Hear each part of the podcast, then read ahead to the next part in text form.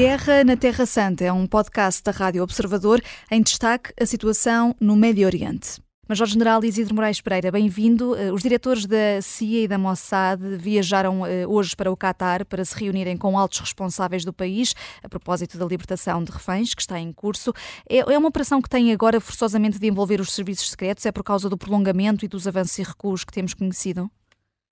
Sim, julgo que, julgo que a presença destes deste tipo, deste tipo de titulares responsáveis pelos serviços de segurança externos dos países uh, é sempre muito importante porque, uh, o, digamos, este tipo de serviços de segurança tem um alcance que vai muito para além das fronteiras do país e são eles os interlocutores privilegiados para tratarem de assuntos deste tipo de assuntos. E há muitas arestas a serem limadas, porque temos assistido a alguma, alguma, algumas ações, algumas, eh, eu chamaria uh, inverdades ou meias verdades que têm partido, do, por exemplo, do Hamas, quando, quando diz que, quando disse inicialmente que o prolongamento deste, deste, destas tréguas seria difícil porque muitos dos reféns não se encontram diretamente sob a sua alçada, quer dizer, quando nós sabemos perfeitamente que e, e, aquilo que dizem precisamente estes serviços de segurança, estes serviços de segurança externa e os relatórios que têm feito é que uh, de todos os reféns apenas cerca de 40 é que se encontram fora da alçada direta do Hamas, fundamentalmente uh, sobre a alçada da, da Jihad Islâmica, que também é um grupo que nós sabemos tem alguma presença, tem alguma presença na própria faixa de Gaza, e até outras milícias populares, mas com menos com menos quantidade. Portanto, uh, quer dizer, há aqui algumas situações que precisam de ser, algumas arestas que precisam de ser limadas. Parece que há um interesse, um grande interesse da comunidade internacional que de alguma forma esta, esta suspensão das atividades bélicas uh, por algum tempo e, e, estes quatro dias, com, com alguns incidentes que todos nós conhecemos, acabaram por por cumprir no, no, essencial aquilo que foi acordado entre as partes, portanto, com a intermediação fundamentalmente do Qatar, do Egito e dos Estados Unidos da América, e conseguiu-se também, com uma intervenção direta fundamentalmente do Qatar e do Egito, e também dos Estados Unidos, do próprio Presidente, com alguns telefonemas que ele próprio fez, conseguiu-se prolongar esta trégua, chamemos-lhe assim, esta suspensão de armas, esta suspensão de atividades bélicas, até dia 30. Portanto, hoje uh, estamos à espera da entrega de mais 10 reféns por parte do Hamas e a entrega de, do correspondente em prisioneiros das prisões de Israel. Quer dizer, isto esperamos também que, que aconteça hoje, uhum. uh, que, que, esteja a breve trecho para acontecer e que, que aconteça também amanhã. O que se vai passar a seguir é uma, uma é uma é, é, de facto uma grande interrogação mas esta reunião e esta ida do diretor da CIA, do William Burns e do, e do David Barnett, julgo que é assim que se chama o, o, o portanto, o chefe, hoje em dia, o diretor do, da Mossad, esta deslocação ao Qatar para tratarem em concreto de assuntos em pormenor, dos chamados nitty-gritty details, porque estas questões têm, envolvem sempre algum detalhe porque quando há acusações de não cumprimento daquilo que está nos acordos, portanto, há aqui pequenos pormenores, quer dizer, como, como Israel uh, se queixou que, que faria parte, fazia parte do acordo, do acordo inicial, que quando fosse libertado uma criança, sabia libertar também a respectiva mãe ou pai, se eles estivessem também no rol de, de, de, sequestrados, portanto, e houve aqui algumas situações em que isso não aconteceu. Por outro lado, o Hamas queixa-se de que Israel teria, teria, que fazia parte do acordo da libertação de, de alguns prisioneiros, segundo a antiguidade que eles, segundo o tempo de permanência que eles tinham nas prisões, quer dizer, houve aqui alguns, alguns pequenos pormenores uhum. que... Deixe-me deixe só perguntar-lhe, Major-General Isidro Moraes Pereira, a, a propósito dessa, dessas dificuldades de, de, entendimento, o Qatar disse que Israel foi mesmo a parte mais difícil das negociações. Isto não é surpreendente? Não, porque não, Israel eh, tem aqui um problema que todos nós, todos, é conhecido de todos nós, não é? Dizer, nós temos, em Israel, temos, um, temos várias linhas de força que, que, não são propriamente concorrentes. Temos uma, temos uma parte da, da população e também dos políticos de Israel que têm uma, que têm uma visão deste problema mais radical e temos alguns menos radicais, mas eh, há algo em que todos eles estão praticamente de acordo, é que o Hamas, eh, portanto, esta ameaça latente que, que, o Hamas representa para, para a própria existência de Israel enquanto Estado, ou para a sua segurança, nisso estão praticamente todos de acordo. Agora, há uns, há, um, há, há uma parte da, da população de Israel que é mais propensa a fazer cedências ao próprio Hamas no sentido de recuperar todos os seus reféns e há uma parte da população de Israel e dos seus representantes políticos que são menos que estão menos suscetíveis a este tipo de ações sempre e quando e porque o Hamas começou a, a colocar em cima da mesa a libertação de alguns de alguns prisioneiros uh, portanto que se encontram no sistema nas prisões israelitas que estão lá, estão condenados por crimes de sangue, ou seja, por eh, assassinatos e homicídios e coisas que tal. Portanto, até agora, aquilo que fazia parte do acordo e que Israel concordou foi em libertar prisioneiros desde que eles não estivessem implicados em crimes de sangue. E este é um problema que, a verificar-se e se verificar uma extensão deste acordo para além de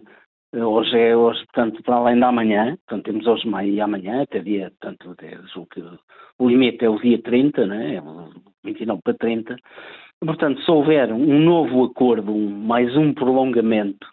uh, que visa troca de, de reféns por prisioneiros, eu julgo que isto vai exigir uma reunião do Conselho, do Conselho de Segurança de Israel, vai ter que haver uma reunião do de praticamente todos os,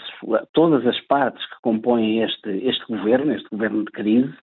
que, como nós sabemos, foi, foi, foi posto em marcha e foi e tomou posse, digamos assim, entre aspas, hum. na sequência dos acontecimentos do dia 7, e todas as partes terão que ser ouvidas e Israel terá que chegar a um consenso. Portanto, há aqui uma grande dificuldade. E a grande dificuldade é precisamente essa, porque são as exigências quando se diz que Israel é o mais difícil de convencer, uh, quer dizer, é verdade, mas é mais difícil de convencer em virtude das exigências que o Hamas está a colocar em cima da mesa. Portanto, portanto é aqui, há aqui uma relação causa e efeito. Não é? Portanto, não, não, não é por acaso que Israel está a colocar dificuldades, porque porque esta questão de libertar crimes, de, portanto, prisioneiros responsáveis por crimes de sangue e que levaram a cabo homicídios de, de forças de segurança e de, de, cidadãos israelitas não é pacífico na própria sociedade israelita nem, nas suas, nem nos seus representantes políticos. Uhum. Portanto, tudo isto terá que ser devidamente devidamente trabalhado. Uhum. E, e aquilo que eu prevejo é que qualquer acordo, para além destes dois dias, eh, não seja algo tenha resposta imediata. Não é? Hum. Senhor, não, Major General, deixe-me só perguntar-lhe. Se forem alteradas as condições, desde uhum. que não forem alteradas as condições, uh, Israel ainda tem em carteira mais 150 é? na lista, para poder, mais 150 prisioneiros para poder libertar. Se as forem alteradas de forma substantiva as condições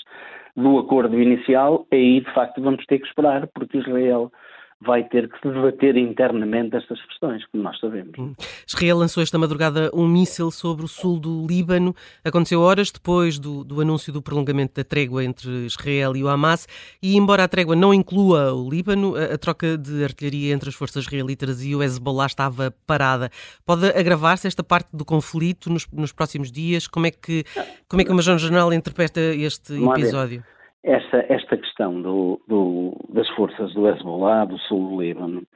e a declaração unilateral do Hezbollah, que enquanto decorresse a trégua, que, que, iria também de forma unilateral aderir a este tipo de, a esta trégua, é uma declaração unilateral, não obriga Israel a, a qualquer tipo de ação. Israel tem respeitado de uma forma geral esta trégua, quando não tem sido atingido diretamente pelo Hezbollah, também não tem efetuado ataques. Eu, sinceramente, uh, penso que este, este lançamento de um míssil sobre uma determinada instalação uh, poderá ter algum antecedente que eu desconheço, portanto eu não me sinto de facto em condições de, de poder analisar em concreto o que é que levou Israel a atacar este um alvo certamente um alvo do Hezbollah no sul do Líbano. Poderá ter havido alguma ação que nós desconhecemos, porque este tipo de situações, quando há tréguas, acontecem muito frequentemente, porque as decisões são tomadas ao nível político, são transmitidas à hierarquia militar e, e até, que, até que tudo fique claro, eh, até à base, até ao soldado, até àquele que opera as armas, muitas vezes as coisas, eh, as coisas levam o seu tempo a serem devidamente implementadas e exigem da parte dos comandantes militares a todos os níveis uma supervisão permanente para que as condições que são condições acordadas de um cessar-fogo, que é disso que se está a tratar, no fundo, de um cessar-fogo temporário, de, uma, de, um alto às hostilidades por, por, por um determinado período, uh, quer dizer, exigem um controle, um controle muito eficaz. Agora, o que se passa no terreno, às vezes pequenos incidentes de um lado e do outro podem levar a este tipo de situações, uh, que de facto poderão, se Israel de facto atacou posições do Hezbollah sem ter havido uma provocação por parte do Hezbollah, aquilo que poderá acontecer é que Israel poderá, poderá naturalmente sofrer retaliação daqui para a frente por parte do Hezbollah. Quer dizer, isso, isso é, é, é, é, óbvio, é óbvio, aliás, como nós hum. assistimos também por parte dos úteis do Iémen, como nós sabemos, já durante este período de alto às hostilidades, houve um, um, um petroleiro que foi que foi apreendido inicialmente por, por rebeldes úteis, mas que depois, por ação de, de militares do, de um destroyer americano, que, do destroyer Mason, foram, foram devidamente eh, foi, este problema foi resolvido e os úteis foram, foram aniquilados e, e, e, o, e o navio foi, foi libertado, como nós sabemos, né? quer dizer, uhum. portanto, tem havido, mas de uma forma geral, todos estes proxies do Irão, quer dizer, o Irão aqui é o, é o, é o perturbador continental, isto para utilizar um pouco a linguagem do, de um conhecido geopolítico, o almirante Castex, que se refere ao, nas suas teorias geopolíticas ao perturbador continental, aqui eu diria que o, o grande perturbador aqui do, das questões do Médio Oriente e desta dicotomia entre Israel e o mundo islâmico, o mundo árabe, tem agora, vieram a ter, vieram a ter esta esta expressão a partir do dia 7, porque há aqui um país que está por trás disto tudo, que é o Irão, no fundo. Quer dizer, este é que é o grande perturbador. Quando havia aqui um, uma grande parte do, dos países mais dos sunitas, que designadamente da Arábia Saudita e de outros países, uma aproximação muito grande ao, ao abrigo daquilo que são os acordos de Abraão, estava-se a desenhar aqui um, digamos, uma, uma, uma situação de um, que nos dava alguma esperança de, de, uma convivência pacífica num futuro a, a, curto prazo e a médio prazo entre Israel e os seus vizinhos, mas, mas por intervenção aqui do, do, grande perturbador que tem sido o Irão, as coisas não, não foram como eram. Né? Quer dizer, também não é também não é para nós novidade alguma de que houve reuniões, inclusivamente entre membros do Hamas, representantes do Irão e, em Moscou, também com o Kremlin, porque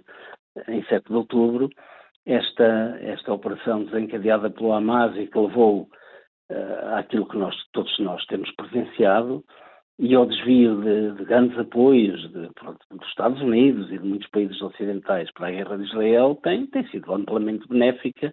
para as operações a decorrerem tanto no teatro de operações da Ucrânia, na hum. Europa. É? A Guerra na Terra Santa é um podcast da Rádio Observador, vai para o ar de segunda a sexta, depois do noticiário das nove e meia da manhã e tem nova edição depois da síntese das quatro e meia da tarde. Está sempre disponível em podcast. Eu sou a Vanessa Cruz.